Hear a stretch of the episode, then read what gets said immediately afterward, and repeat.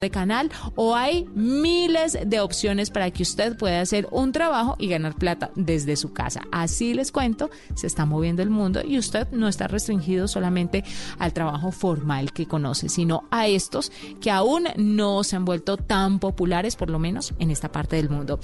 Hasta este momento la nube fue un gusto acompañarlos. Nos encontramos con más tecnología e innovación en el lenguaje como tiene que ser, que todos entienden. Chao, feliz noche. A esta hora, Volkswagen te recuerda que el esfuerzo más grande ya está hecho y te invita a tener paciencia para hacer más amable la cuarentena. Son las 8 de la noche en punto y ya viene Mesa Blue. Y a esta hora continuamos acompañándolos como siempre aquí en Blue Radio con información muy importante para todos nuestros oyentes. Volkswagen te recuerda que el esfuerzo más grande ya está hecho y te invita a tener paciencia para hacer más amable esta cuarentena. Así que pongámosle buena energía, permanezcamos en casa y disfrutemos de la siguiente hora en compañía de los que más queremos. Es otro mensaje de Volkswagen y continuamos con más aquí en Blue Radio, la nueva alternativa. Son las 8 de la noche. Aquí comienza Mesa Blue con Vanessa de la Torre. Son las 8 en punto. Bienvenidos a Mesa Blue. Es el día número 56 del aislamiento preventivo obligatorio en Colombia. Numeral, Vanessa, las nuevas medidas son ¿Qué son? Hay una serie de anuncios muy importantes que hizo en la noche de hoy el presidente Duque. Anunció que el aislamiento preventivo obligatorio va hasta el 31 de mayo, es decir, como lo conocemos en este momento, con algunas excepciones importantes. Hasta ahora esas excepciones tienen que ver con la construcción y con las manufacturas. La emergencia sanitaria se extiende por tres meses más, hasta el 31 de agosto. Esta es la herramienta constitucional que le permite al jefe de Estado tomar decisiones sin pasar por la aprobación del Congreso en medio de una situación de urgencia o de emergencia, que es la que estamos viviendo. Entonces, esa potestad que tiene el presidente bajo la figura de la emergencia sanitaria va hasta el 31 de agosto. En junio, todo junio, Colombia entra en una etapa nueva del aislamiento preventivo que va a tener unas medidas diferentes para las regiones según los casos en cada departamento, porque no se puede medir con la misma vara lo que está ocurriendo en el Amazonas como lo que está ocurriendo, por ejemplo, en Antioquia o en el Valle del Cauca. Cada departamento tiene casos distintos y se ha comportado en esta pandemia de alguna manera distinta. Las limitaciones en los temas de transporte público, esto es muy importante, se mantienen con el máximo del 35% de ocupación. Si sube, ese porcentaje de ocupación en el transporte público. En el caso de Bogotá, por ejemplo, la alcaldesa había dicho hace unas semanas que se cerraba el transporte público. Esto tiene sentido porque son precisamente esos lugares que son masivos, a donde se mueven tantas personas, dos millones y medio de bogotanos usan el transporte público, los que terminan siendo los focos de contagio. Colegios, universidades, preescolar, básica y media, en junio y en julio van a tener trabajo en casa. Es decir, el calendario B, por ejemplo, que acaba el año escolar ahorita, a mediados de junio, ya se acabó en la casa y durante el tiempo de vacaciones pues van a permanecer en la casa. El calendario A, que tiene unas vacaciones más cortas, va a terminar también su calendario en casa y en agosto veremos qué pasa con la pandemia, qué pasa con los estudiantes, si continúa el colegio virtual o no. A partir de agosto se empieza a recuperar la actividad presencial. Importantísimo esto que ha dicho el presidente. Hay reactivación económica lenta, pero no hay reactivación social. Eso significa que usted no puede salir como salía antes todavía, ni a hacer visitas, ni a irse de fiesta, ni a restaurantes, ni a bares, porque por ahora además todo esto continúa cerrado. Las fronteras de Colombia también cerradas. No se habilita transporte intermunicipal, tampoco transporte aéreo doméstico ni internacional. Es decir, no hay buses que vayan de Cali a Medellín, de Bogotá a la costa, ni hay vuelos ni internacionales, ni tampoco vuelos nacionales. Esto es bien importante, Carolina, con relación a los mayores de 70 años. Dice el presidente que seguirán en el aislamiento hasta el 30 de junio, pero con algunos elementos y algunas pautas para que durante el mes de junio puedan salir con precauciones y con limitaciones, como está ocurriendo con los niños mayores de seis años en este momento, y que se va a evaluar un espacio también exterior para los menores de cinco años, que hace una semana cuando se les dio la autorización a los mayores de seis años para salir, no se permitió lo mismo a los menores porque estamos en un pico respiratorio y porque antes de los seis años los niños no tienen completo el esquema de vacunación. Entonces, si usted no tiene el esquema de vacunación, encima de eso, eh, se vuelve permeable al coronavirus, pues la situación se le puede complicar aún más. Por eso los menores de 5 años hasta el momento no salen y los mayores de 70 me dio la sensación, Carolina, de que el presidente casi que se disculpó, ¿no? Por el exceso de protección que además ha sido pertinente y ha sido responsable, hay que decirlo.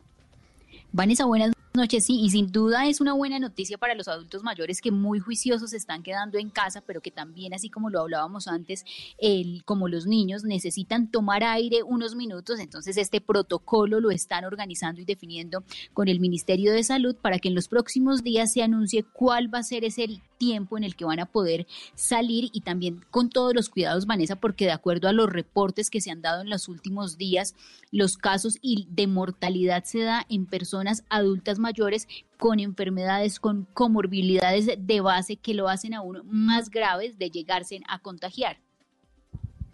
Claro, porque precisamente con los adultos mayores lo que se trató fue eso, de protegerlos lo máximo posible. La señora Luz Mari Duarte tiene 74 años y es una de nuestras invitadas a Mesa Blue en la noche de hoy. Mariluz, doña Mariluz, bienvenida. Muchas gracias, buenas noches. ¿Cómo ha estado? ¿Cómo ha pasado usted esta cuarentena? Pues la he pasado pues bien y mal. Bien porque porque esta esta cuarentena he aprendido muchas cosas. Volví a retomar los libros que era como perezosita para leer. Eh, mm, nueva tecnología, porque ahora estamos aplicando el Zoom para comunicarnos con la familia. No tenía ni idea cómo era, eso lo veo positivo. Y pinto de vez en cuando. Estoy en la cocina, que a veces me da pereza cocinar hacia domicilios, ahora sí estoy como cocinando. Entonces ahí me entretengo. Ah, bueno, pero le ha sacado jugo a la, a la cuarentena. ¿Y cómo le va, por ejemplo, con la tecnología? No, pues bien, ha aprendido muchísimo. Qué bendición, porque uno no, si uno no ve la necesidad, no lo hace. Pero ya viendo la necesidad de uno querer ver a su familia, eh, aunque sea verlos por, por un aparato, eso ya es mucha felicidad uno verdad no sabe lo que tiene hasta que lo pierde. Lo único que sí me deprime un poquito porque a veces pues es necesario salir para pagar un servicio, para comprar algo. Es, por ejemplo, yo vivo a una cuadra de un centro comercial y eso sí me deprime, vea que eso sí me deprime ver todo cerrado, todo oscuro, todo con cintas amarillas, solo un almacén abierto, entonces ahí sí me entra como un poquito de depresión y de angustia es como lo único, no sé, tan raro, ¿no? Porque ya uno se acostumbra a la gente a todos los almacenes abiertos, a chismosear, no, pero todos los almacenes a oscuras. Ese centro comercial es lúgubre. Para todos ha sido una imagen muy dura, la de las ciudades cerradas, la de los lugares que solíamos frecuentar apagados. Doña Mariluz, me dijo entonces que está con su hijo, ¿verdad? Sí. ¿Hijo de cuántos años? ¿La cuida bien? Él tiene 37, pero él está en teletrabajo y no, pues prácticamente, únicamente podemos vernos media hora que le dan de almuerzo y de resto no se puede parar del computador a puerta cerrada. Pero bueno, saber que hay alguien ya con uno, pues eso es mucha bendición. Doña Mariluz y sus amigas con las que salía de pronto a tomar el café en el centro comercial, ¿cómo la están pasando? ¿Qué han podido hablar? ¿Ya crearon de pronto también grupo de WhatsApp para no perder ese contacto? Para no perderlo y nos celebramos, nos cantamos el cumpleaños por Zoom, quedamos de pues ya la reunión cuando ya podamos celebrarnos, porque ya han pasado como tres, cuatro cumpleaños de, de todo el grupo. Yo tengo un grupo de nueve del banco y cinco por otro lado y no, no se han podido celebrar los cumpleaños, pero es mucha dicha vernos y al menos cantarnos el happy virtualmente. No, pero yo la oigo regia y además me encanta esa, ese ímpetu que tiene y todas esas eh, propuestas y cosas interesantes que le están pasando con las amigas. El presidente dijo hoy, doña Mariluz, casi que pidiendo, me pareció, me quedé con esa sensación, ¿no? Como casi pidiéndole disculpas a los mayores de 70 años por haberlos guardado durante todo este tiempo, pero con una razón muy evidente y muy clara, que fue siempre protegerlos y seguirlo haciendo, ¿no? Seguirlo haciendo. Por eso dice, eventualmente comenzaremos a permitir que salgan, pero hay que cuidarlos, por supuesto, porque eran, han sido de entrada la población más vulnerable a los contagios y a las complicaciones del COVID-19. ¿Usted cómo se ha sentido con esa política de permanecer en casa todo este tiempo? Excelente, se me hace muy bueno porque es que los que pasamos de los 70, inclusive de los 60 años, ya estamos muy, muy desprotegidos, estamos muy fáciles de coger el virus por la edad. Yo, por ejemplo, tengo la edad, tengo, dicen que es que las personas que sufrimos de la tiroides, de la tensión alta, entonces todas esas cosas se suman y, verdad que, y es que casi todas las personas que subimos de los 70 años, o tenemos la tensión alta o la tiroides, cualquier otra enfermedad, y entonces sí, tenemos que cuidarnos. Por supuesto. ¿Le ha molestado en algún momento? No, para nada. Para nada. Bueno, siquiera, me parece que esa actitud es maravillosa y que además le ayuda a usted un montón a sus familiares y a sus amigos quedarse en casa, quedarse tranquila y saber que ahora ya lentamente podremos ir regresando a la vida cotidiana, siempre cuidándonos. Usted, ¿qué es lo primero que quisiera hacer si puede salir, cuando pueda salir? Cuando pueda salir, pues eh, tengo una hija que vive en Buenos Aires, pues no, pero por ejemplo tengo mi hermano, su familia, tengo una amiga que quiero muchísimo, entonces como poderlos abrazar, hablar de cerca. Eh, yo tengo dos sobrinas que las amo y tener que verlas desde lejos, y no, yo quisiera como, sí, el abrazo, el abrazo, el beso en la mejilla. Eso, eso para mí es como muy importante. Todavía nos vamos a morar un poquito para lo del beso y el abrazo. Sí, sí, todavía. Pero lo importante es cuidarnos y, y que no haya ningún problema de, al menos dentro de la familia. Yo todas las noches digo, ay Señor, gracias por protegernos de este virus, a la familia, al menos personas que uno no he conocido la primera persona de la familia o conocida que uno diga que, está contagiado o no. Entonces eso ya es una bendición. Pues sí, es, es por lo menos la posibilidad tiene usted de verse por Zoom y todo esto que la familia la ha acompañado. Hay muchas personas mayores que se han sentido muy solas.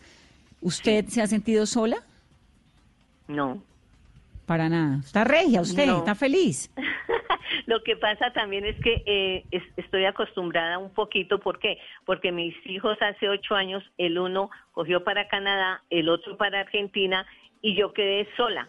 Entonces he aprendido como a, manejar ese tipo de, soledad, de, estar sola pero entonces me he ocupado, me, yo cuando trabajaba en, en mi oficina se me dañaba el dobladillo del pantalón, entonces yo que cogía una cocedora y así duraba hasta que se acababa el pantalón. Hice cubrelechos, he hecho, he pintado en madera, cosas que no me imaginaba hacer, pero las hice porque es que hay que, disimular la depresión, no, no hay que dejarle coger ventaja. Entonces ya estaba yo como acostumbrada a estar ocupada, a tener la mente en otra cosa para no, no dejarse uno coger de la soledad y la tristeza. Señora Mariluz, ¿y cuál es eh, la clave para llegar uno a los 74 años con tanto optimismo, tan activa? Y ese mensaje también porque hay, hay adultos mayores que, que están como deprimidos en estos días tan complicados. Sí, lo que pasa es que no sé, es como el modo de ser. Yo, por ejemplo, en el grupo dicen que yo soy la que hago reír, la que bailo. Yo imito a Rocío Durcal. Cuando salí pensionada me metí a bailar tango. Entonces es también como el modo de ser. Qué maravilla. ¿Y dónde baila tango en dónde? Eh, yo hacía presentaciones en los hogares geriátricos, en, en la Universidad Piloto y hago la fonomímica de Rocío Durcal, pero eso es para polémica porque todo el mundo cree que sí canto porque lo hago perfecto, si hay que llorar, lloro, entonces todo eso me gusta. Qué maravilla, pues me parece que tiene una actitud genial ante la vida. ¿De dónde saca esa, esa actitud? Esa, ese optimismo que mantiene, cómo no se ha dejado golpear de los años. Tal vez porque, bueno, su merced no me conoce, pero cuando, por ejemplo, me da risa que voy a un banco, me hago en la fila de la tercera edad y me llaman la atención, no, esto es para la tercera edad, porque dicen que reveló como máximo 55, 60 años. Entonces eso también pues como que me levanta la autoestima de saber que no revelo la edad que tengo. Pasó con su marido.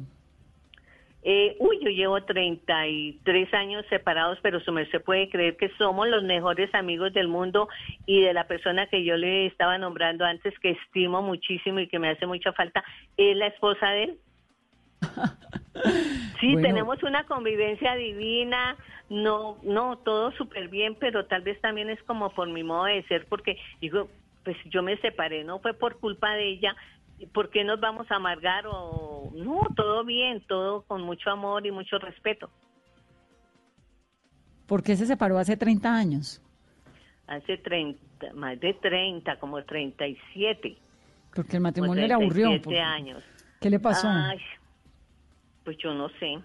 Pues como, como uno como que inmadurez por lado y lado y no, no sé. ¿Y nunca se volvió a casar? me dicen por qué él no, no fue infiel, yo tampoco le fui infiel, sino, no sé, se fue como volviendo una rutina, se acabó el amor por lado y lado, pero por algo grave, no. Por eso es que en la actualidad somos tan buenos amigos porque no existe un rencor ni un motivo tan fuerte que, que, que no sea para hablarnos. Doña Mariluz, ¿y nunca se volvió a casar? Pues no, mamita, porque sí, quedé joven, pues las personas que me conocen dicen que pues que no no era fea y, y que porque no me volví a casar tan joven y eso pero es que yo pensaba tantas cosas que suceden en esta vida que los si es los propios papás hacen cosas con sus hijos. Yo digo, ¿cómo meto un hombre extraño con mis dos hijos? A mí me daba sinceramente mucho miedo eso y entonces dije, no, yo no busco peligros a mis hijos, tengo una hija y un hijo y ya ellos fueron creciendo, pues sabe que fue, me fue como gustando estar sola, y se sin quedó, pareja. Y se quedó sola. ¿Y cuál es el secreto de envejecer uno así como usted? Pues yo no sé, como, como no tener rencor, uno no, no está lleno de rabia ni de rencores con nadie, sino ser, eso lo refleja uno también en el semblante y, y eso, no tener como odios ni rencores, yo creo que eso es como lo más importante, ¿no? Y, y el tango, el tango ayuda. Y el tango, ay, sí, y mi hija está en, vive hace ocho años en Buenos Aires, pues yo puedo cada vez que puedo viajo allá. No, sí, ah, sí, ese bife, chorizo y un vinito y un tango le arregla a uno todo. Pues me encanta oírla, queríamos saber la opinión suya como adulta mayor Doña Mariluz Duarte tiene 74 años, está viviendo este episodio. Con toda la prudencia del mundo, el presidente Duque dijo que los mayores de 70 años como ella van a seguir en el aislamiento hasta el 30 de junio, pero que va a haber una serie de herramientas a partir del primero de junio para que puedan también salir a la calle y para que puedan también tener un poco de contacto con el espacio exterior. Un saludo muy especial le enviamos aquí desde Mesa Blue. Y gracias por alegrarnos la noche, doña Mariluz. Ay, bueno, me encanta oírlo y haber participado en este hermoso programa. Bienvenida siempre la señora Mariluz Duarte, que hace parte de los invitados de esta noche. Numeral, Vanessa, las nuevas medidas son. ¿Qué dice la gente en las redes sociales, Carolina? Muchos comentarios. Hay en general, no sé si tengo esta sensación de que hay, fue bien recibida la prudencia del presidente.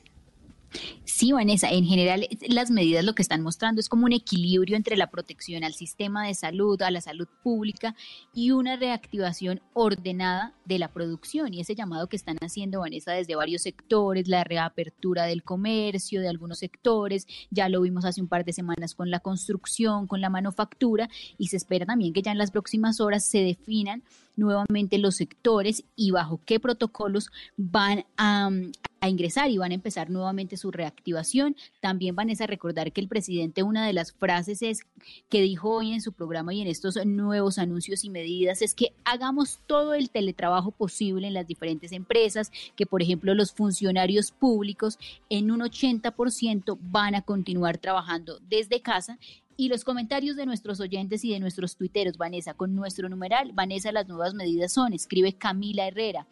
una cosa que se va a quedar en el papel. La gente es súper inconsciente y creen que la pandemia es un chiste. Se necesita más pedagogía y apoyo de la fuerza pública y de las instituciones. Constanza, me deja tranquila la noticia de los colegios y que los adultos mayores van a poder salir en los próximos días.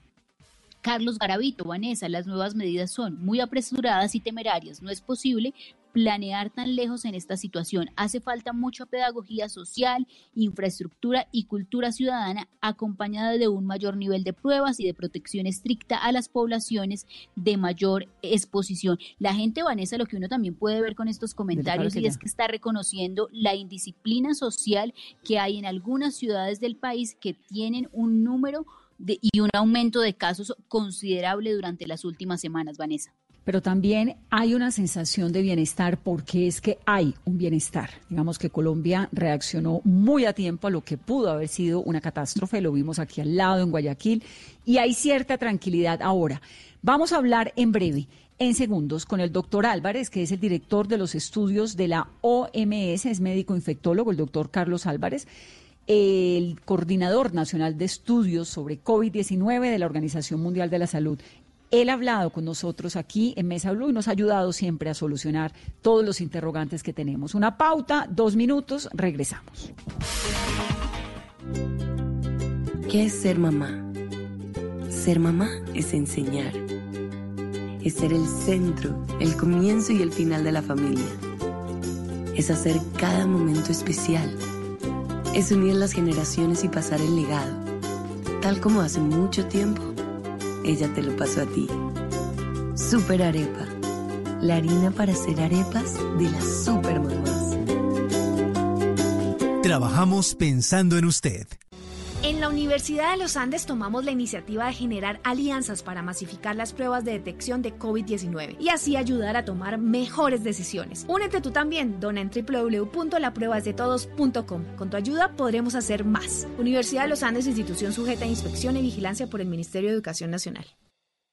Blue Radio y Emermédica te informan sobre el COVID-19, porque en Emermédica cuidamos de ti. Si debes usar el transporte público, ten presente estas recomendaciones para cuidarte. Usa el tapabocas correctamente y evita tocarte la cara durante el trayecto. Recuerda mantener una distancia mínima de dos metros de otras personas. Si debes usar el celular, recuerda desinfectarlo al llegar a tu destino, así como lavarte las manos con agua y jabón. Con estas prácticas te proteges y cuidas a tu familia. En Emermédica cuidamos de ti. Ante sospecha de COVID-19 u otra infección respiratoria, te atenderemos en casa a través de una teleconsulta por video o teléfono o por consulta médica domiciliaria si lo requieres. Infórmate en Bogotá 307-7089, resto del país 018-117-098 o en www.emermedica.com.co. Quédate en casa. Nosotros cuidamos de ti. Emermédica Médica. Vigilado Supersalud.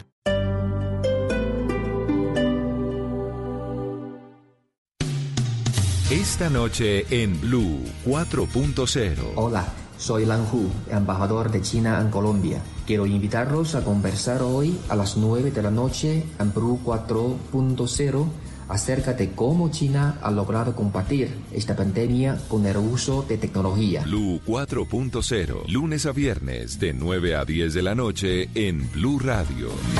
La nueva alternativa.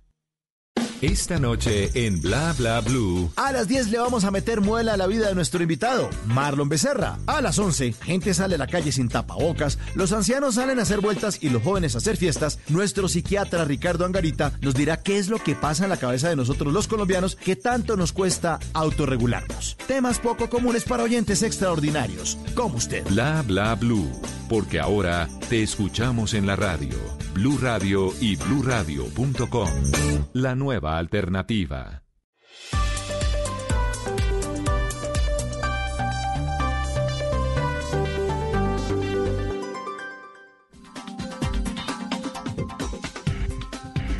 Ocho veinticuatro minutos de la noche, doctor Álvarez, bienvenido a Mesa Blue. Muy buenas noches, Vanessa, y a toda la, la mesa y especialmente a los oyentes.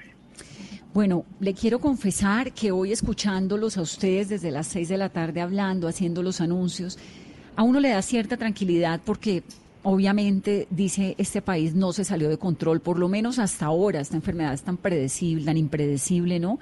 Y le da a uno como cierto bienestar. No falta el experto en ideas generales que dice, no, es que cerraron muy temprano, es que exageraron. ¿Usted qué le contesta a toda esa gente que critican las medidas tempranas que se tomaron? Eh, yo creo que, que, es un tema importante en el cual, pues desafortunadamente se está haciendo, como diría yo, un experimento social en el cual de, muchos países han tomado las mismas medidas, pero en diferentes momentos. Y los resultados, pues los estamos viendo.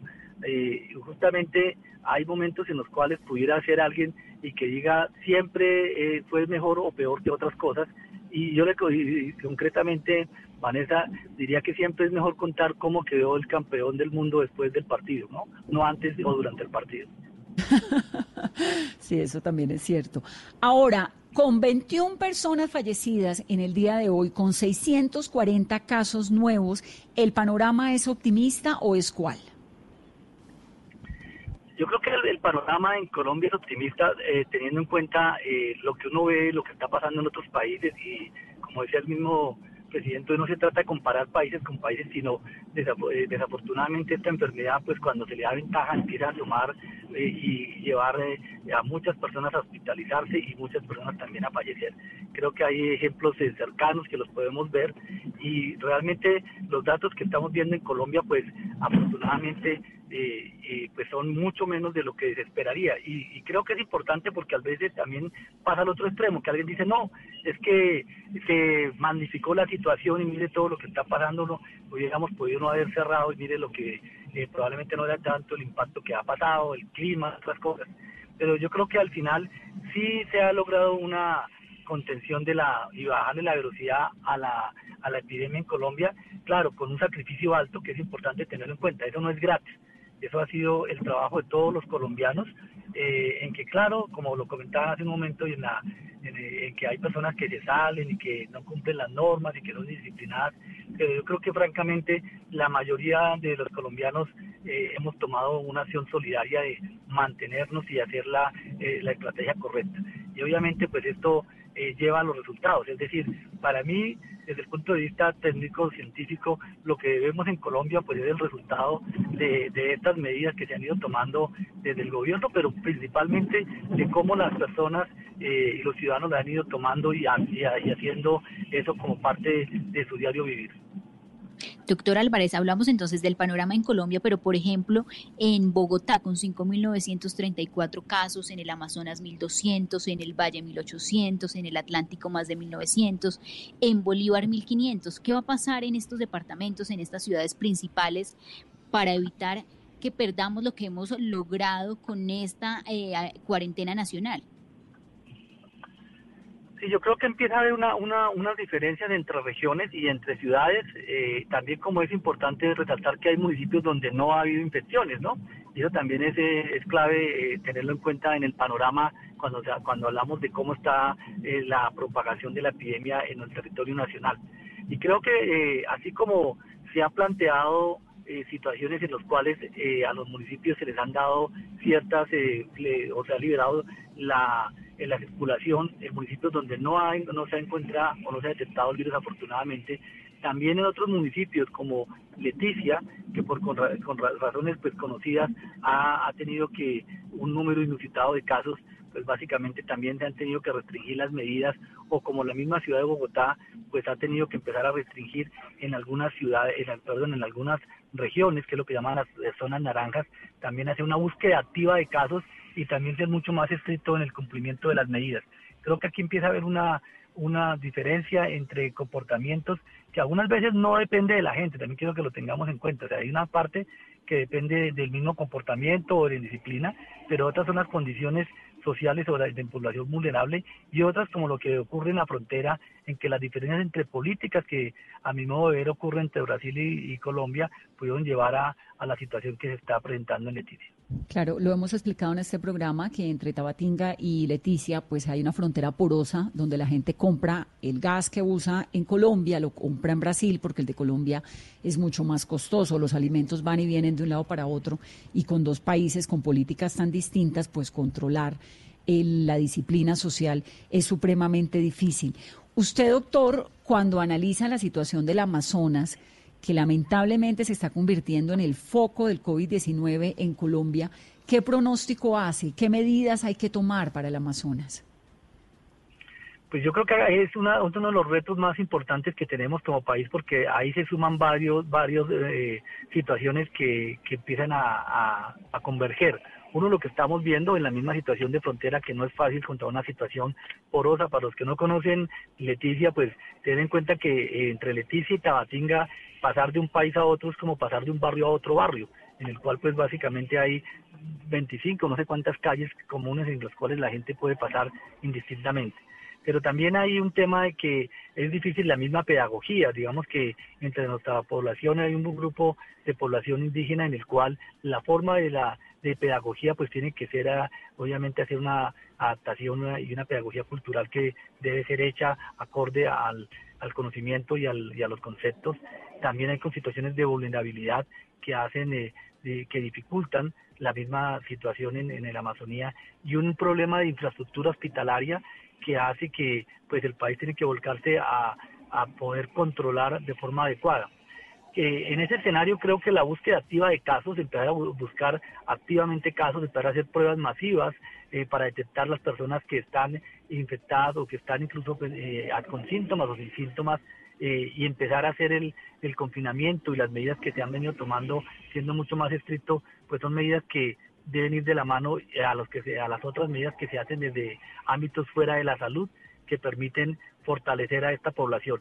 Y ese es un reto que probablemente pueda eh, ocurrir en otros municipios porque lo que pasa en Leticia podría pasar en otros municipios con características similares y eso nos obliga a no bajar la guardia. Creo que acá es un clave, es claro el mensaje, Vanessa, en que cuando bajamos la guardia pasan situaciones como las de Leticia. Es decir, aquí no se trata de luchar contra un enemigo, a veces se habla una guerra contra el virus. El virus no está en una guerra, el virus tiene una dinámica eh, de transmisión en biología y que básicamente no está a favor o en contra de la humanidad, sino sencillamente se está dispersando en ciertas condiciones y si nosotros le ayudamos a, a favorecerle, pues básicamente se, se, se da la lógica en que hay una propagación del virus y cuando hay propagación, unas personas, la mayoría son asintomáticas, pero como ya lo hemos manifestado varias veces, un porcentaje se complica y un porcentaje adicionalmente, a pesar de que tengamos camas de cuidado intensivo y tengamos médicos expertos manejándolos, pues desafortunadamente pueden fallecer. Doctor Álvarez, ¿el virus ha bajado su potencia?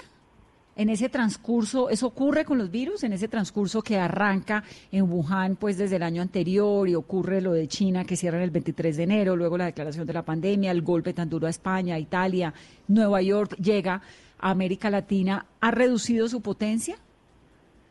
¿O eso no, le pasa a los eh, virus? Eso le pasa a los virus. Eso es lo que técnicamente se habla de los virus pueden mutar, pero cuando mutan eh, tienen que ser unas mutaciones importantes para cambiar eh, eso que técnicamente llamamos la virulencia, es decir, la capacidad de, producir daño, que yo lo, plantearía como a manera de ejemplo o de símil. Cuando tenemos dos perros, pues no es lo mismo tener un, un, una, un French Poodle a tener un Doberman o un Rottweiler. no quiero eh, peyorativamente hablar de la raza, solamente para la comparación en que pues claramente son dos perros pero que pueden morder de forma diferente.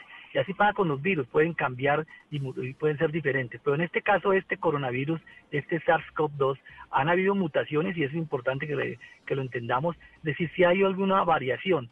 De, si cogemos, imagínense la hebra del virus, del todo la secuencia del material genético del virus, han variado algunas de, las de esas eh, componentes de la hebra, pero no es una variaciones importantes que permitan decir que esas mutaciones que se han presentado tengan algún impacto en esa eh, agresividad del virus. Ni es más agresivo ni es más ni es menos agresivo, es decir, sigue con el mismo comportamiento de que apareció al que apareció en Wuhan.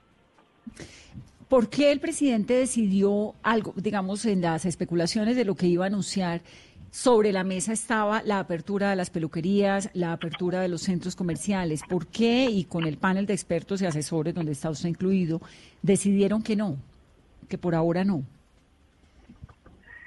Si hay, si hay unas recomendaciones que se hicieron en el, tema de, del momento y esperar un momento para saber también saber cómo es el comportamiento eh, o la misma dinámica de lo que se ha hecho eh, hasta este momento tener en cuenta que cuando se toma una medida, el impacto que se puede ver sobre la propagación del virus se puede demorar entre 10 a 15 días.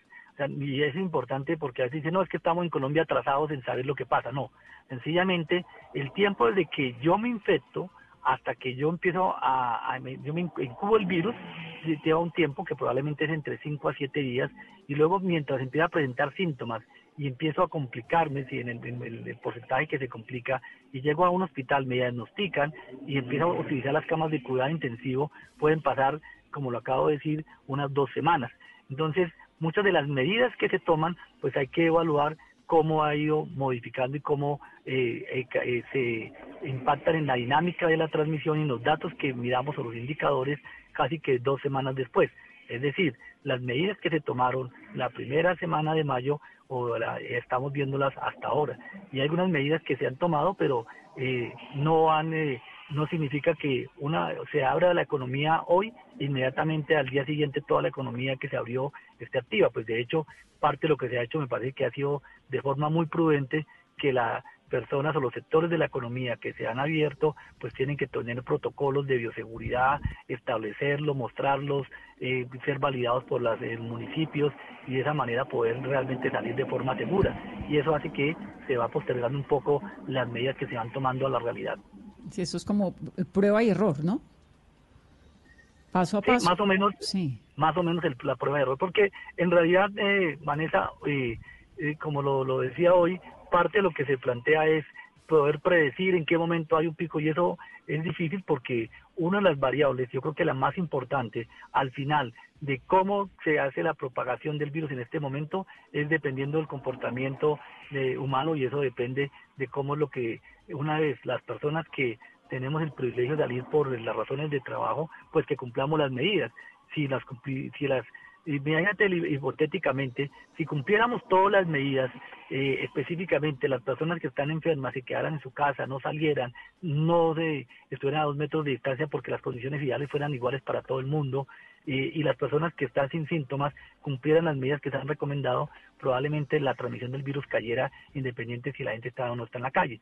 Lo que pasa, eso suena muy bonito e hipotéticamente, pero en la realidad no puede suceder, no sucede. En la realidad pues encontramos eh, en que hay personas que pueden cumplir, otras que no, quieren, no, no, no pueden cumplir, otras que no quieren cumplir y, y otras que las condiciones mismas sociales y de, eh, de trabajo pues hacen que se, o se dificulta que eso suceda. Entonces eso hace que haya una mayor o menor transmisión del virus en un momento dado.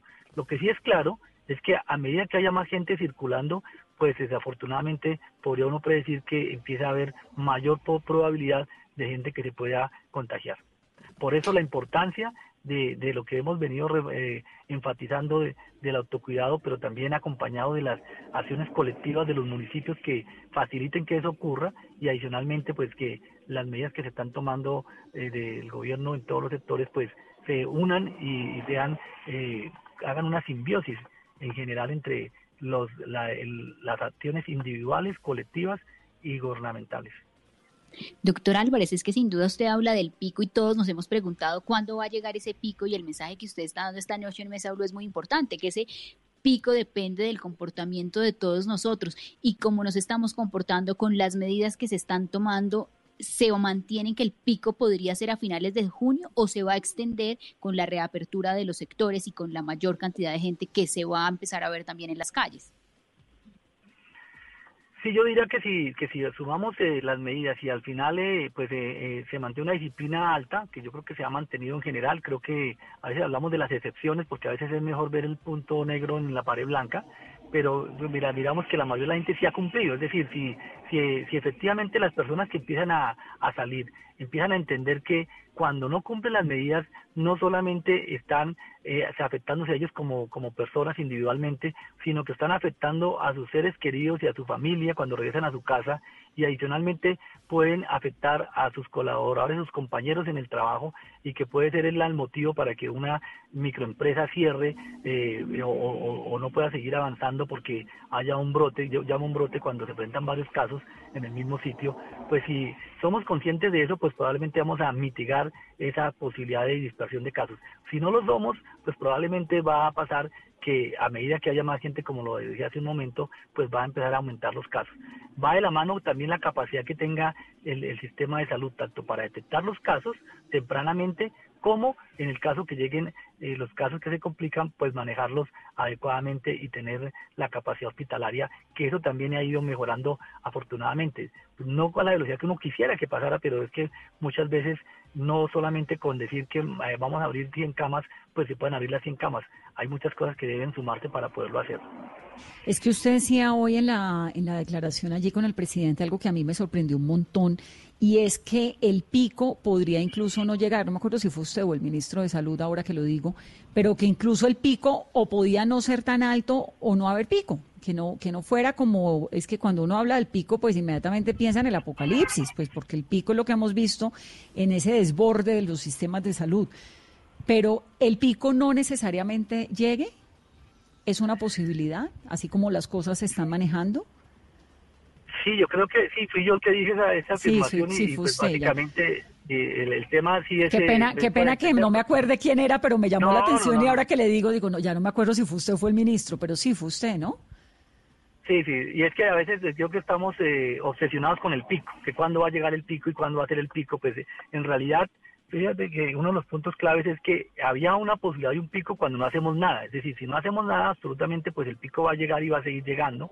Y, y ya realmente ese pico inicial de posibles casos, pues eh, ya no va a ser, porque eso, todas las decisiones que se han venido tomando, pues hacen que, independiente en el momento que se han tomado, pues eh, ya no va a haber ese número inusitado de casos.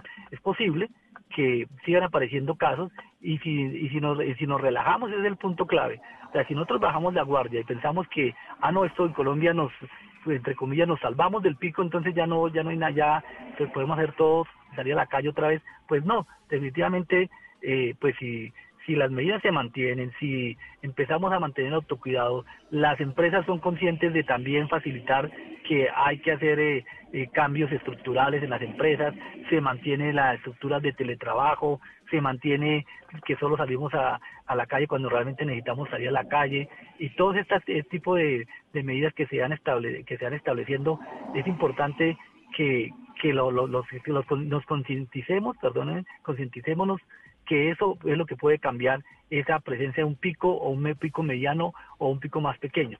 y en eso es importante que también el hecho que una persona, el sector de la economía se abra y que la gente pueda salir a la calle, pero si yo no tengo necesidad de salir a la calle porque puedo seguir en teletrabajo, puedo seguir en mi casa, pues hay que hacerlo. Eso es lo que al final no va a hacer impacto sobre el sistema público de transporte o sencillamente me va a exponer menos a mí como persona y a mi familia. Creo que acá hay un mensaje, eh, Vanessa, que, que creo que vale la pena empezar a, que lo tengamos nosotros claros. También es importante que ya hay unos mensajes que se han venido repitiendo y repitiendo de que hay que lavarnos las manos, del aislamiento físico, eh, a, a dos metros de distancia idealmente, desinfectar áreas comunes, pero tenemos que pasar de que lo entendamos a que lo hagamos, que lo apliquemos. Es decir, empezamos a tener eh, adherencia a esas recomendaciones, porque nada sirve que lo entendamos si no cambiamos nuestro comportamiento. Es realmente entender que hay un cambio de comportamiento, así como ya hemos visto que eh, empezó a cambiar el comportamiento radicalmente con no darnos la mano, no salvarnos de mano. Creo que estas otras medidas también tenemos que cambiar radicalmente, que esta es la forma como vamos a tener que hacerlo de aquí en adelante. Y que también entendamos que cuando lo hacemos bien, no solamente disminuimos la transmisión del, de este nuevo coronavirus, sino también de otras infecciones que también se transmiten de la misma manera. Doctor Álvarez, ya casi para terminar, esta, esta apertura que hemos visto en estas dos semanas, que indudablemente pues hay un montón de gente en la calle con lo de la construcción y lo de la manufactura, los resultados de esa apertura, ¿cuándo se ven? Digamos, las consecuencias, y ese es el término que se usa, porque supongo que eso implica que haya más contagios, porque la gente eh, sí o sí pues va a estar más posiblemente eh, en, en contacto con personas que estén contagiadas o ese, o ese contagio, como esto arrancó hace dos semanas, ya lo estaríamos viendo? Yo creo que lo, empezamos a ver algunos inicios, pero hay que tener en cuenta que, como decía hace un rato, no, no fue, no inmediatamente se dio la fecha de inicio de estos sectores, empezaron a salir, sino que lo han hecho de forma paulatina. Eh, porque justamente hay que cumplir los protocolos y realmente creo que los siguientes 7, 10 días puede ser un buen indicador de cómo es el comportamiento eh, con la salida de estos sectores y ahí entonces comenzaríamos a ver qué pasa con los demás sectores, claro. Bueno, y ya para terminar, doctor Álvarez, ¿cuándo nos vamos a poder dar un abrazo, un beso? ¿Eso hasta que haya vacuna o, nos tocó acostumbrarnos así?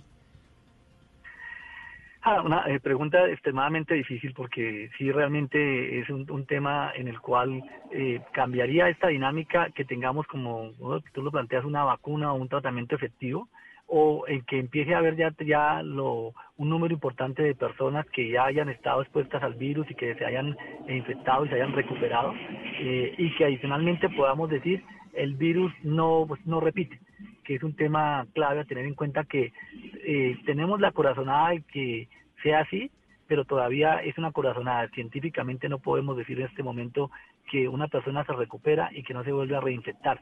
Eh, ojalá que no sea así, porque realmente eso nos cambiaría un poco el panorama en el mundo. Esperemos que, sea de esa manera y que efectivamente pues un porcentaje importante de las personas que van teniendo la infección se van recuperando y además no se vuelven a infectar. Eso nos ayudaría mucho. Entonces sería eso o vacuna. ¿Y la vacuna por qué se demora tanto? ¿Por qué si está toda la comunidad científica? Uno, eh, yo siempre digo que este, esta pandemia tiene un elemento bastante inspirador y es que es ver a toda la gente seria, los científicos preparados del mundo, incluido usted, trabajando por lo mismo. ¿No? Entonces es como la raza humana de verdad conectada hacia un mismo objetivo y eso tiene algo de bonito como fondo, pero ¿por qué la vacuna se demora tanto?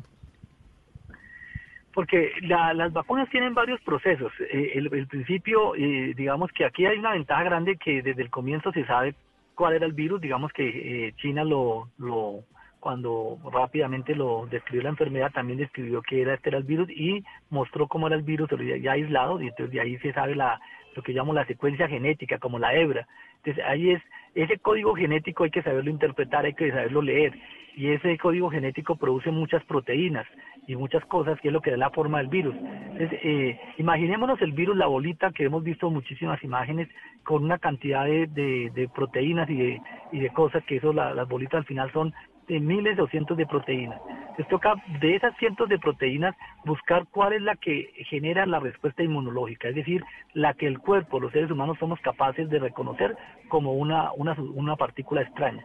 Y es por eso que las vacunas deben ser hechas de esa proteína específica. Es primero encontrar de todas esas cientos de proteínas, saber cuál es la que exactamente le genera esa capacidad de, que el ser humano la pueda reconocer.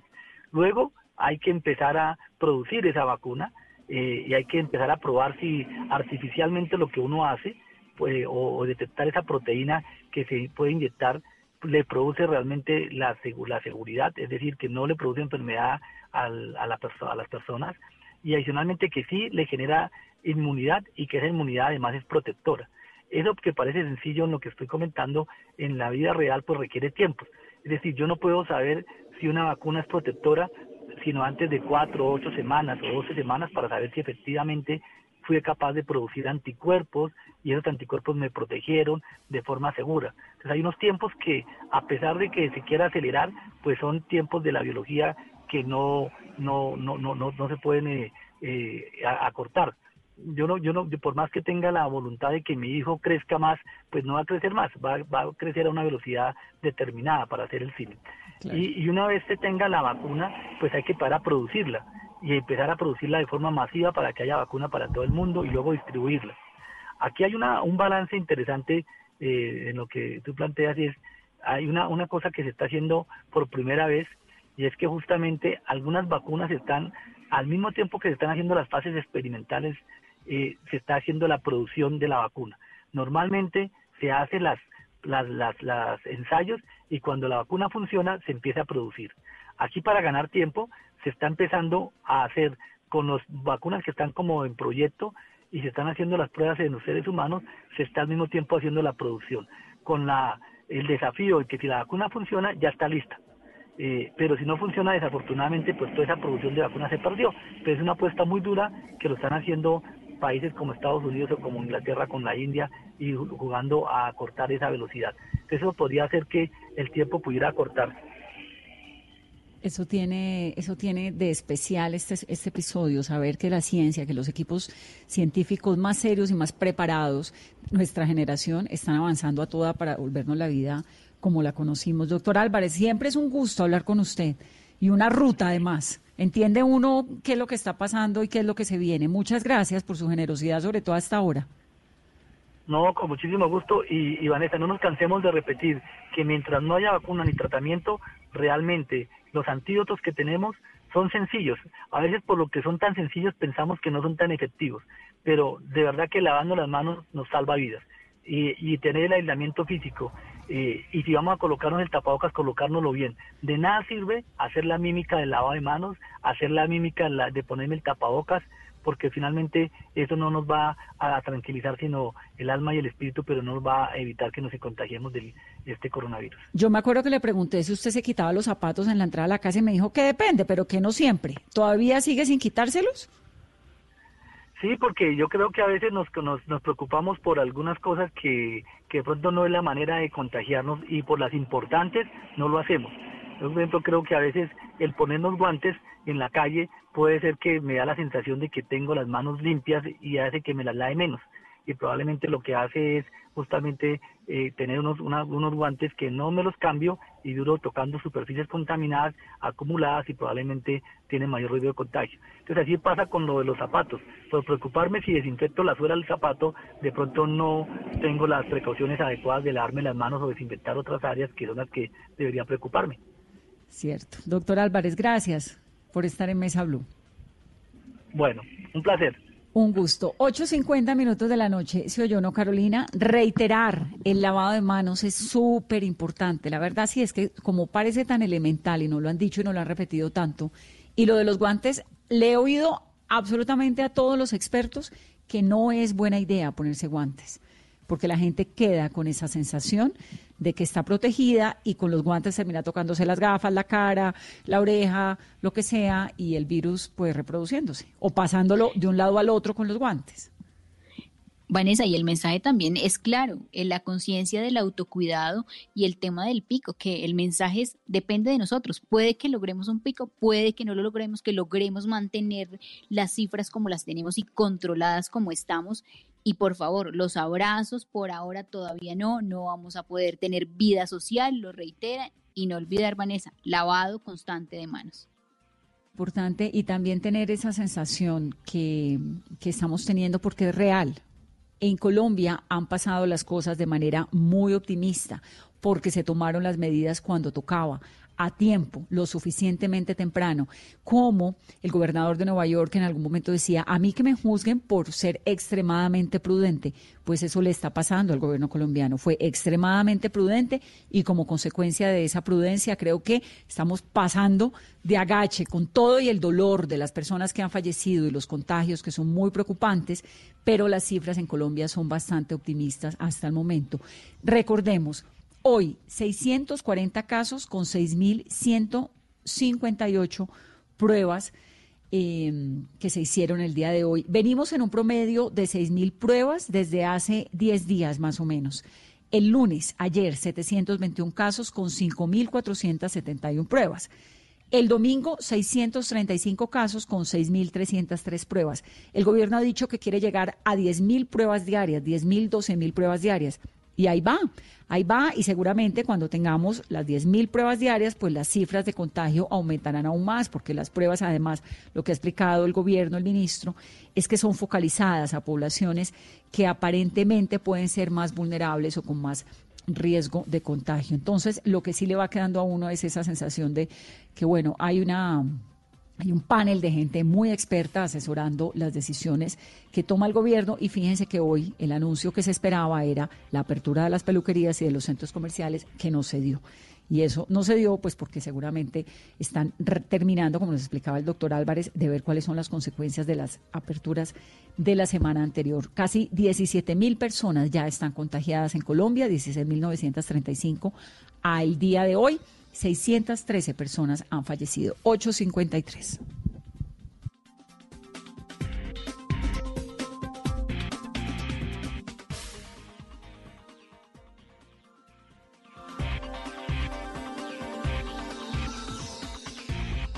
Estás escuchando Blue Radio. Aprovecha este espacio para descubrir nuevas pasiones. ¿Sabes tocar algún instrumento? ¿Te gusta pintar? ¿Cocinar? Es tiempo de cuidarnos y querernos. Banco Popular. Siempre se puede. Hoy en las casas las familias compartieron más, otros se dejaron atrapar por un libro y muchos sonrieron con los juegos de mesa que volvieron a cobrar vida. Si hoy estas personas han hecho de este día un día extraordinario, tú también puedes hacerlo. Banco Popular. Hoy se puede, siempre se puede.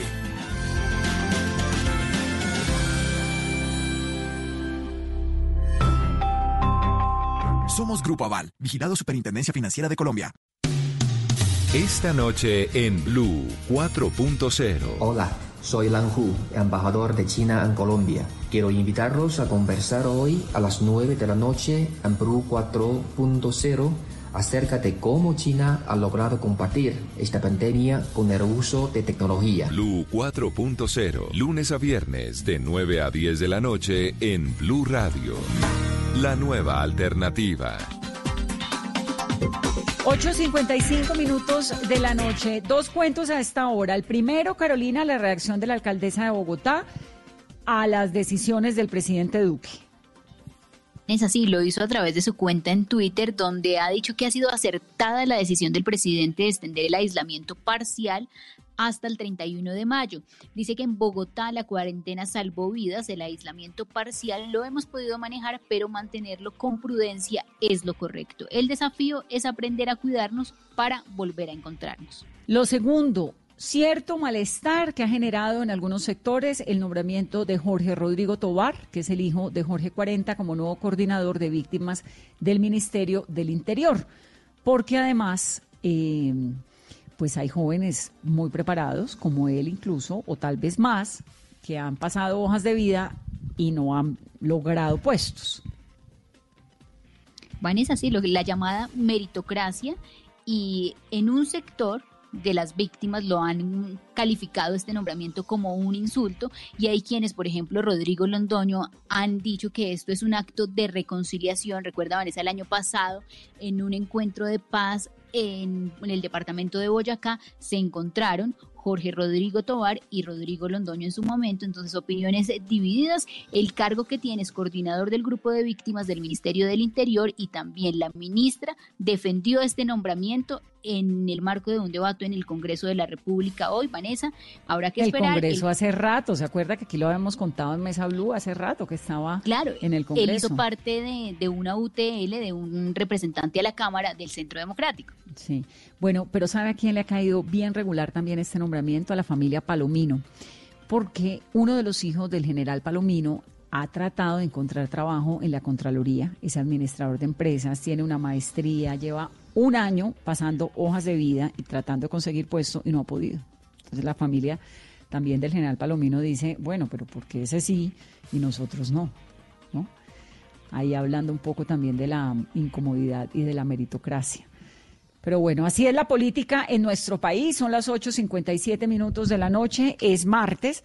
Es muy importante reiterar lo que hemos escuchado y tener paciencia, porque esto del colegio virtual, lamento informar que se amplía durante de aquí a agosto y vaya uno a saber qué más. Toca tener paciencia con los niños. Vamos a tratar de hablar esta semana con la ministra de Educación para que nos diga qué herramientas está dando el ministerio, por ejemplo, para cuando no hay colegio, porque los colegios, el calendario B sale a vacaciones, ahora los dos salen a vacaciones, el uno vacaciones de fin de año que son largas y el otro a vacaciones de mitad de año que son cortas, pero salen a vacaciones. ¿Y qué vamos a hacer con todos esos chinos de vacaciones? por las casas. De eso vamos a seguir hablando aquí en Mesa Blue. Son las 8.58. Que tengan una muy feliz noche. Lávense las manos. Recuerden arranca una reapertura económica, pero no un acercamiento social. Eso es clave. Los abrazos y los besos los guardamos todavía. Feliz noche.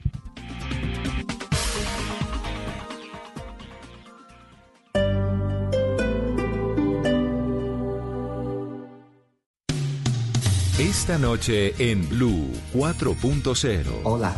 Soy Lan Hu, embajador de China en Colombia. Quiero invitarlos a conversar hoy a las 9 de la noche en Peru 4.0 acerca de cómo China ha logrado combatir esta pandemia con el uso de tecnología. Blue 4.0, lunes a viernes de 9 a 10 de la noche en Blue Radio.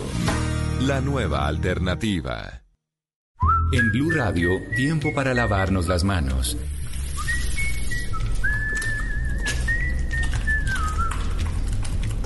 Tómate el tiempo para cuidarte y para enterarte de todo sobre el coronavirus, síguenos en redes sociales, en bluradio.com y en todos los espacios informativos de Blue Radio. Numeral Yo me cuido, yo te cuido. Blue Radio, la nueva alternativa.